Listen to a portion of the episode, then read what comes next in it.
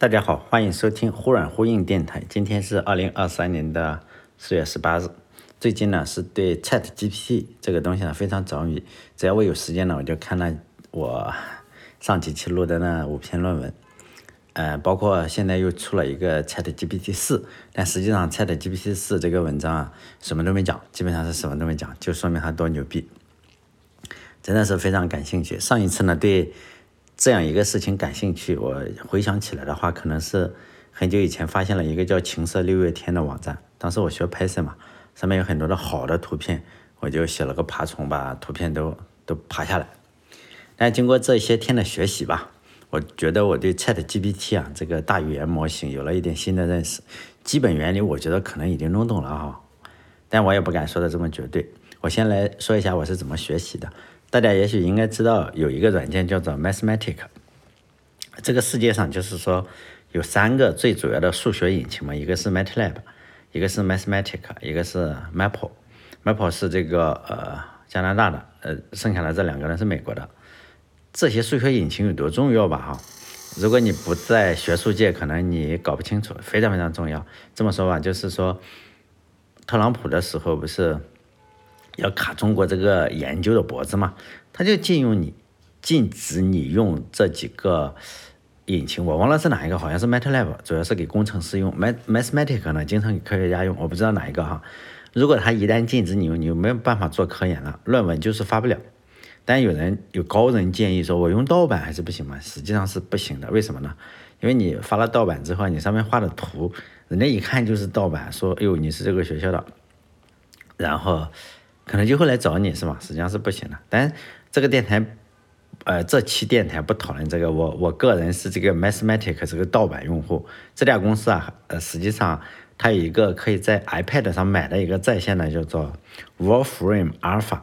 还有两个版本，一个就是说早一点的版本，另一个是晚一点的版本。晚一点的版本呢，它支持图片，支持图片。但我买的是早一点的，但用的也不是很多，所以呢，我就算是给了他一点钱。这这个东西不贵，可能六十块钱，大概是六十哈，我不知道现在多少钱，我我也是瞎猜的哦，可能在六十左右。如果太贵了，我也不买。这两个版本我就是买了一个，这个东西就是 Mathematic 这家公司。然后就是说我刚才说的这个 Wol Wolfram Alpha 这个东西来干啥呢？就是它可以帮你了解世界，真的是这样。如果我们用谷歌的话，或者用百度的话，你能搜到的是什么？就是哪个网友写的文章嘛，是不是？就是你这样一搜之后，就是一篇文章，这里面可能有错误，为什么是有错误？因为这个网友错了嘛，你就错了嘛，可能是这个样子。如果我们用这个 Wolfram Alpha 这个东西来搜索的话，但它主要是，呃。偏学术一点的，你不可能说情感上去问他，他可能不不会给你搞。但是你如果想验证一个信息的正确与否，哎，你可以在这上面就是 Wolfram Alpha 这个东西去验证。比如说中国的 GDP 啊，那他会告诉你，哎，哪年的 GDP 是什么样子哈，这个都比较权威。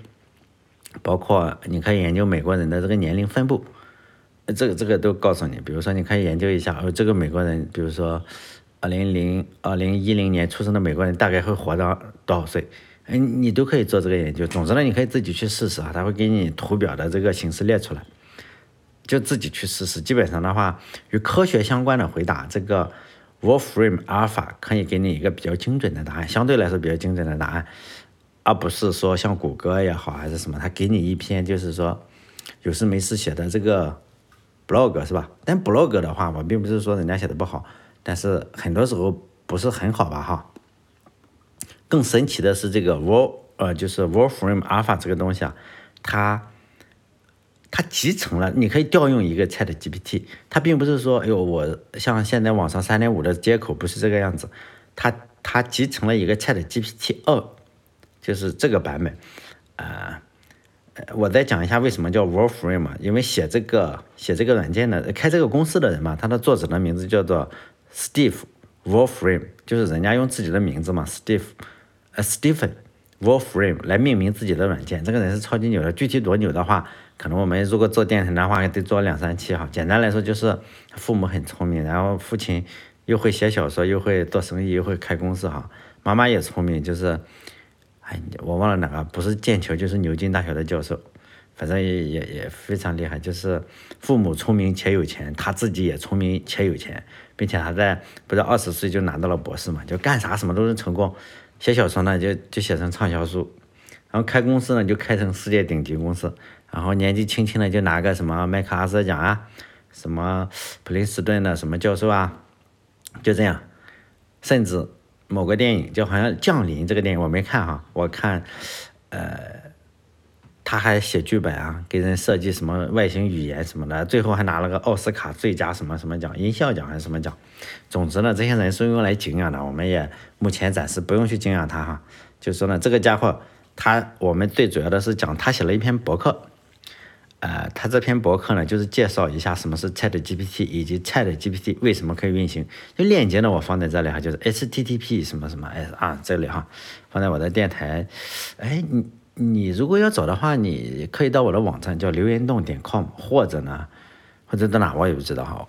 反正这篇我是看他，呃，二月二月十情人节那天我看了一下，好像是二月十四号写的，现在不两个月嘛。他就写了一篇非常非常多的论文，我就仔细阅读了这篇博客，再结合我前段时间说的那五篇论文，后来我又读了一篇这个 Chat GPT 四，这个四的论文实际上不叫论文，就是炫耀是吧？他没有讲他怎么做的，现在估计也猜不到。所以呢，我觉得对他有一点深入的理解。这一期呢，我就讲我的理解吧。以前只读论文的时候啊，因为是没有机器来部署嘛，主要是没有钱，实际上你也很难。个人的能力，你很难部署出一个 Chat GPT 来，除非你特别有钱哈，都只能靠自己意淫一下大概的工作原理。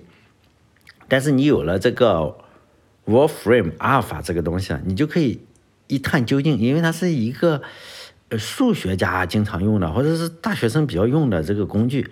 我不知道中国这边哈，中国这边我觉得够呛够呛用，因为呃呃不因为什么，大家有兴趣的话可以去注册一下。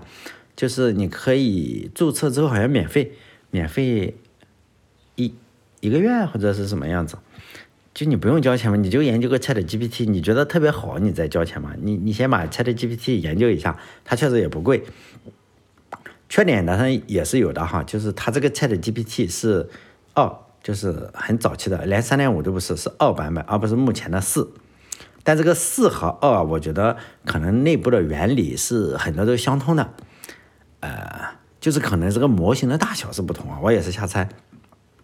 使用这个东西，你就能够呃做内部的调试，就是一步一步的去做，好像你有一个 IDE，然后进行一个这个这个单步测试一样。这个程序员都知道，你调试程序的时候不经常单步测试嘛？包括你用老程序员经常用 GDB 是吧？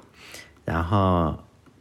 做单步测试，目前就是说，Chat GPT 所做的事情啊，实际上就是说我给你一串文本，给你一个文本或者一串文本，它就是说呢，它尝试做一个什么东西，做一个合理的补全。这里的合理就是说，我们看起来不那么突兀，就是可能是人期望你，呃，看到后就是说你这样一串文字，它补下去你觉得很对，就是，呃，可能这段文字。已经在教科书中写了，或者在数数千、数十亿个网页上已经写过，或者它的这个模型很大，我们也不知道它建立了什么东西。假设有这样一段文本，他举例，他这篇博客中的文本就是这样，叫 The best thing about AI is its ability to，就是后面你再要补嘛，就是说 AI 就是人工智能最好的事情是它有能力做什么事情，哎，做什么事情。之所以用英语的话，是因为我试了一下。因为它是 Chat GPT 二嘛，它对英文也不怎么样。我不只是这句话，我试了好几句话，然后你就发现，它会车轱辘话不停的说，因为它还是比较弱智的，不像是三点五，啊，要让大家惊艳，四可能更惊艳，但它这个确实是二，哎，提中文那就更不行了，咱英文就已经不行了，就非常不理想。但是这个版本呢，但是人家已经给你，呃，相当于免费嘛，你只是注册个账号嘛，毕竟。这个版本也确实不强，但是你确实能从中理解很多的东西。我们可以想象一下，这个这叫预训练的模型，就 Chat GPT 啊是一个预训练模型，就是说呢，它模型已经训练完了，就放在那里，它可能已经扫描了数十页、数十亿个网页，或者啊扫描了一个谷歌图书馆或者哪个人类的所有文本，对他们来说，它可能已经做好了训练，特别多的呃，包括数字化的书籍或者网络什么东西，它它都找到了所有文本的一个实例。然后他要做的事情，比如说他看到这句话：“The best thing about AI is its ability to 什么什么东西。”他需要在极短的时间去查找下一个单词，就是说 “ability to to 什么东西”。就这样，就 ChatGPT 啊，非常非常有效的做这一件事情，就补全下一个单词。就是它某种意义上是在，呃，就是说他找一个意义匹配的事情，比如说 “to to swim” 显然不对嘛，他不会去游泳，是吧？最终的结果可能会生成一个呃列表，就是 to 后面可能有有有很多的列表。他这个举的例子我也试了哈，他这个扫描这段话之后，会在后面有好几个单词，比如说 to learn 什么东西，pro predict 就是预测什么东西，to make 什么东西，to understand 什么东西，就这样，并且呢，他给每个单词，比如说 learn 这个词有百分之四点五的机会是它。predict 呢，呃，是百分之三点五，make 可能是百分之二，或者是 understand 是百分之一点五，这个概率它给出一个，你可以让它列出前十个或者前十五个、前三十个，我我都试过，都都是有的，就是说后面这么个单词还有一个列表，所以这个玩起来还是比较爽，因为有点像你那个单步测试一样，哎，查看内存的这个这个内容，我经常做这件事情，觉得很爽。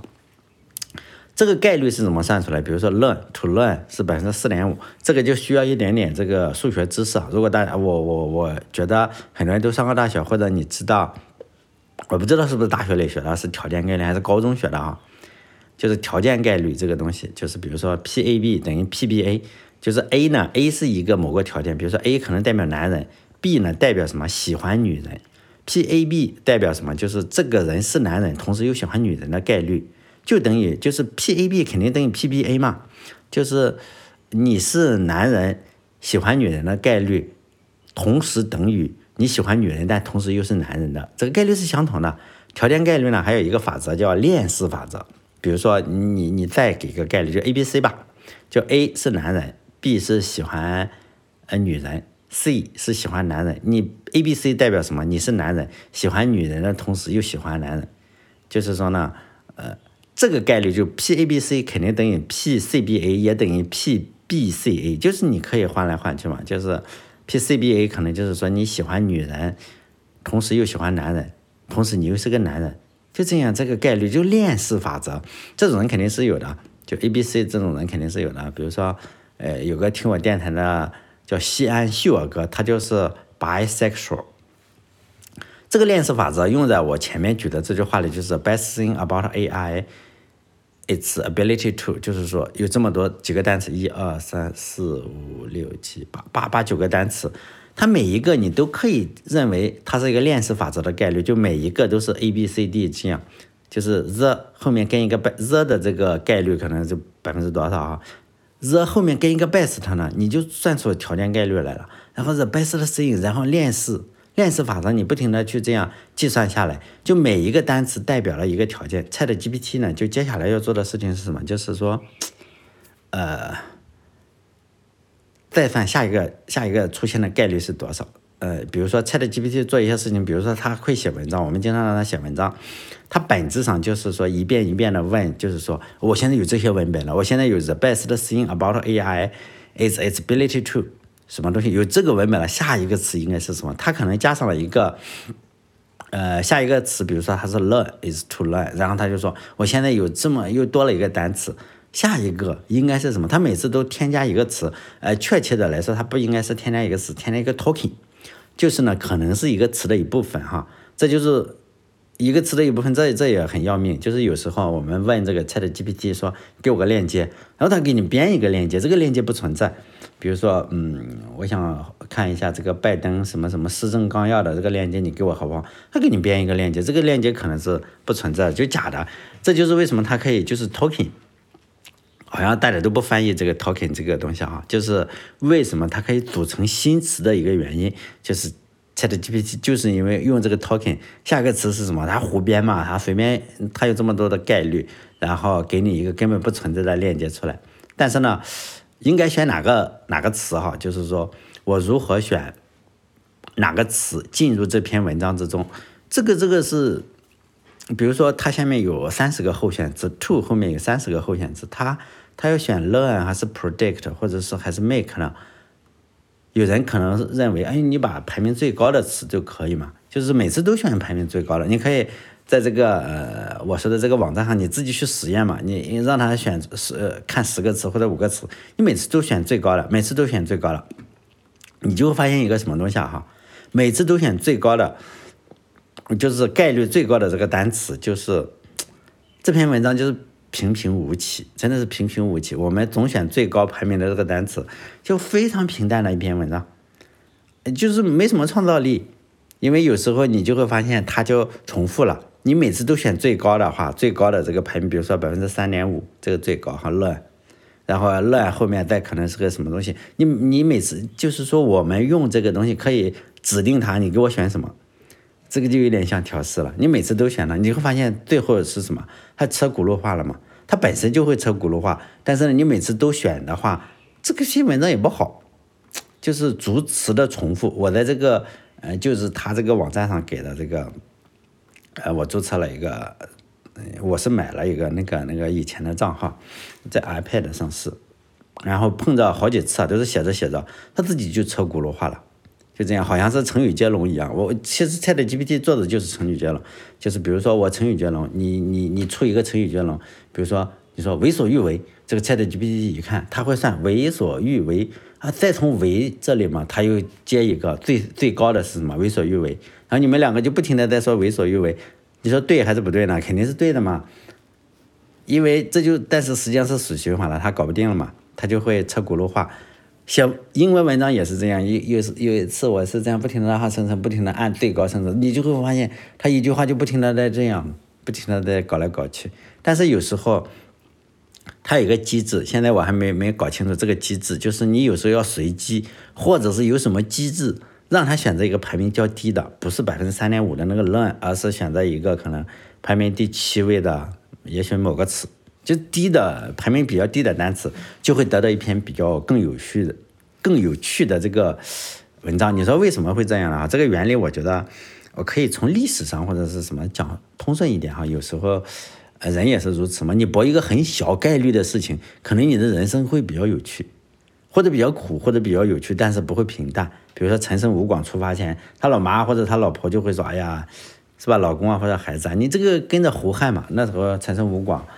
起义的时候，实际上秦始皇已经死了哈，跟着秦秦二世说：“你好好工作嘛，考个公务员是吧？”然后他的人生可能就没有，就有可能就不会写进历史了，是吧？人生就没那么精彩，这个大泽乡也不会记录在我们所有中国人的脑海中，也不会有那一句什么“王侯将相宁有种乎”。他人生可能没那么精彩了，但是这个概率仍然是很小的事情，是吧？我觉得 Chat GPT。它有什么机制？然后选择几个概率不高的这个词会比较好。你说它是随机的还是不随机？我不知道，但是也没有办法去具体去验证它为什么会选那个词哈。呃，既然说到了这个陈胜啊，或者是陈胜吴广了哈，就这个《史记》中的人嘛，我就打个岔。不是，我也最近也讲《史记》嘛，确实，我这个不是吹牛哈。有人确实说，哎呀，喜欢我讲的《史记》，但是说句实在话哈，中国的历史真的没什么好研究的，尤其是我读了。啊，还算蛮多。我不能说我读书特别多哈，我读很多书，也算是比较多的书哈。史记中都是，哎呀，一些鸟人吧，包括不只是史记啊，很多的历史都是一些鸟人，因为某种原因飞黄腾达了嘛，然后就从事一些什么损勇士志的那些恶心事，最后楼塌了，然后不明一文。比如说，呃，我就这样举个例子，所以有时候人家说你要不要讲，哎呀，我有时候要讲。我甚至都不用准备文稿就可以讲，我就看着书就可以讲，但是呢，又打不起兴趣来。比如说，我就随便讲讲实际上那个邓通，因为因为为什么呢？因为最近有人也讲了这个邓通弊，我看是邓通弊，呃，邓通潜这个也是一个什么大学教授啊，觉得那个胡扯狗油是吧？还对邓通极极其推崇，我就很受不了。就是他首先他是大学教授。其次呢，他价值观非常的混乱。邓彤算是个什么狗东西？是不是？他竟然，哎呀，有时候真的是很崩溃，是吧？有时候我也不知道这些，有可能他不这么做，他不做这些损勇士志的事情，他可能当不了大学教授。我我现在只能用最坏的恶意来推测他，是吧？这几个有几个成语是他来的嘛？所以首先飞黄腾达，我就讲一讲邓通啊。你如果有人也看了那篇文章，真的气，有时候让你觉得很崩溃。就中国人的价值观啊，这些尤其是知识分子的价值观，尤其是能够评上教授的价值观，很多人真的是坨屎。比如说什么叫飞黄腾达？因为邓通啊，邓通这个人，史记中的他是黄头发。为什么黄头发可以升官呢？因为汉文帝，汉文帝做梦的时候，他梦见他要上天。那古代的人嘛，包括所有的皇帝，不都是你做了皇帝，你还想做什么？就做神仙嘛。这个这个汉武帝是，汉文帝是，皇帝是，所有人都是。就是说呢，哎呀，我长生不老。秦始皇也是，是不是？每个人都喜欢是什么？活到最好活到五百岁，是吧？向苍天借五百年。就汉文帝他做梦的时候嘛，就梦见什么？他爬天上天天梯啊，你这个上不去。然后呢，哎呀，累死了，是吧？结果呢，他梦见的时候，就有个黄头发的人推了他一把，哟，他就上天了，奇怪吧？然后推了他一把，他做了个梦。于是呢，他就圈天下找这个黄头发的人。幸好那时候没有染发。也没有这个欧美人，你去欧美人，你把川普给抓来了把，黄头发，你把这个什么艾薇艾薇啊，那多了是吧？他什么头发都有，反正欧美的黄头发人更多。现在我们这个街溜子，像我我年轻的时候，你染个黄头发，基本上你就断绝于这个啥了哈。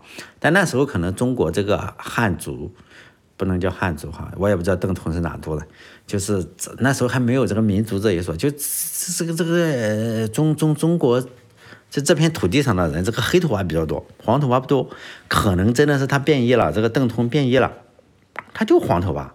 然后呢，哎，找到了嘛。然后这个邓通就从一个船夫，然后因为头发黄，这个很牛逼是吧？头发黄，然后就成了什么权倾一时的大官，就好像这件事情一点都不奇怪。很多人可能就是因为，哎呦，他是他的同学，哎呦，高俅是什么？高俅球踢得好呀，是不是？高俅下面那个高衙内是什么？我跟他是哥们，他是我干爹，就这样，他就当了权倾一时的大官，就好像邓通同一个船夫当成这个权倾一时的大官，他并仅仅是因为头发黄，高俅就踢球好，那个是因为他他干爹。然后呢，汉文帝可能就是说，后来皇帝嘛，你可能天天坐着玩手机啊，又不或者玩什么东西哈，就长痔疮了嘛，你疼啊，这个痔疮很疼，我以前得过。后来好了哈，后来你天天运动，他就可以。他长了痔疮，就疼嘛。邓通一看，哇靠，这个皇帝长痔疮了，就就用嘴，就是这个吮痈试痔，这个这个呃比较难读哈。吮痈试痔就就用嘴把汉文帝这个痔疮的血给吸出来了嘛。这个就是成语吮痈试痔的这个来历。你把汉文帝就吸爽了吗？哦哟，这这人用嘴是吧？用嘴舔我屁股，吸我屁股的痔疮。就就很爽，然后汉文帝说：“哎呀，你我看看我儿子吸不吸？然后可能他找汉景帝，是不是？汉景帝是汉景帝一看，我操，你这亲爹我也不能吸啊，是不是？就没吸。那这这这这这这个这个邓通显然牛逼啊，他吸的爽是吧？就舔舔屁股，这是个底线又低。”呃，这个汉文帝说：“哎呦，比亲儿子亲，比汉景帝亲，是不是？你看我汉景帝都不亲我的，都不给我吸痔疮。你看这个这个不是亲儿，胜似亲儿呀，是不是？这就是这个成语的来历。吮痈试痔，这个汉汉文帝皇帝爽了，你这个邓通穷嘛，说你想挣钱怎么赚？那那就造钱，是不是？你说你想变富怎么样？”让你有发行货币权不行了，你成了美联储，你不自己发行美元不就是吗？所以呢，他就自己发行货币，就是邓通币，知道吗？邓通币就是一个呃铜钱，实际上在这个收藏市场上还比较贵，真的是比较贵哈。邓通币就邓通自己发行的这个币，然后呢，他就一下子成了这个，因为还有了自己发行货币的权，然后自己发比特币啊或者 Q 币是吧？然后就成了大汉首富。汉朝首富不能叫大汉哈，最后的结局是什么？就是另一个成语了，叫不明一文。为什么不明一文？汉景帝死了嘛？啊不不，汉文帝死了。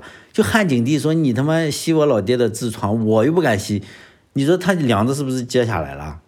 接下来之后，汉景帝还不干死他？我爹死了，我不弄死你是吧？你当年让我出丑，然后邓通他就把这个，因为你造币嘛，管你造什么比特币、Q 币、邓通币，全给你干死。干死之后，你这个邓通可不就没钱了吗？你这个星期四了，你也没办法为五十块吃个肯德基，最后吃不了汉堡嘛，他一分一分钱都没有，曾经的首富，最后你说他会什么？他可能连自己这以前做船夫的话，可能一日三餐还可以，一日吃两餐也可以，但后来你这个也也没技能了嘛，你天天当大官，你可能拉不动船了，那最后就饿死了，就不明一文。你想想，这就这几个成语嘛，飞黄腾达。甩勇士之不明一文，都是说的这个邓通。你说这能有什么好研究的？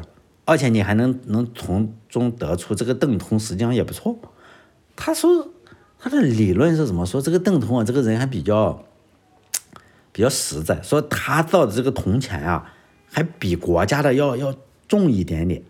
像发的 Q 币好，是比特币，哎呦，这个贬值要小一点。我也不知道这些教授真他妈是死。这个鲁迅呢？真的没什么好研究。鲁迅说中国的历史不就两个字吗？次人。如果我讲历史的话，可能就讲的类似于上面，就是结果很多人不爱听嘛。因为现在你要讲的话，你要讲邓通也是好人，但显然就是说一群舔屁眼的人也是好人，是吧？损勇士志的人也是好人。像我这个又不行，我又不舔，就比较暗黑一点，很多人就不喜欢听。比如说。这是什么文景之治哎？这是文景之治发生的事情。中国历史上哪有几次文景之治？就是文帝、景帝也这么个熊样，就这么一个情况是吧？所以呢，还不如就是说我多研究点 Chat GPT 过瘾。以后呢，我还是多研究技术。呃，它的这个基本的原理就是这样，但后面还有很多，我还是非常非常希望大家是。你这人家又不要钱，是不是？那个我的链接也放在这里，虽然是英文的，你现在不是是一下就翻译过来嘛？你就对着它看一看，研究一下，还真的还挺有趣。好嘞，这期就到这里。但我讲的可能是不如，就是我讲千遍，你不如自己去，人家拿个免费的网页，你自己去试一遍，你就理解了。你也不用听那些大神们忽悠，要怎么抢你的东西啊。即使忽悠的话，你心里是不是有点底？是不是？好嘞，这一期到这里，再见。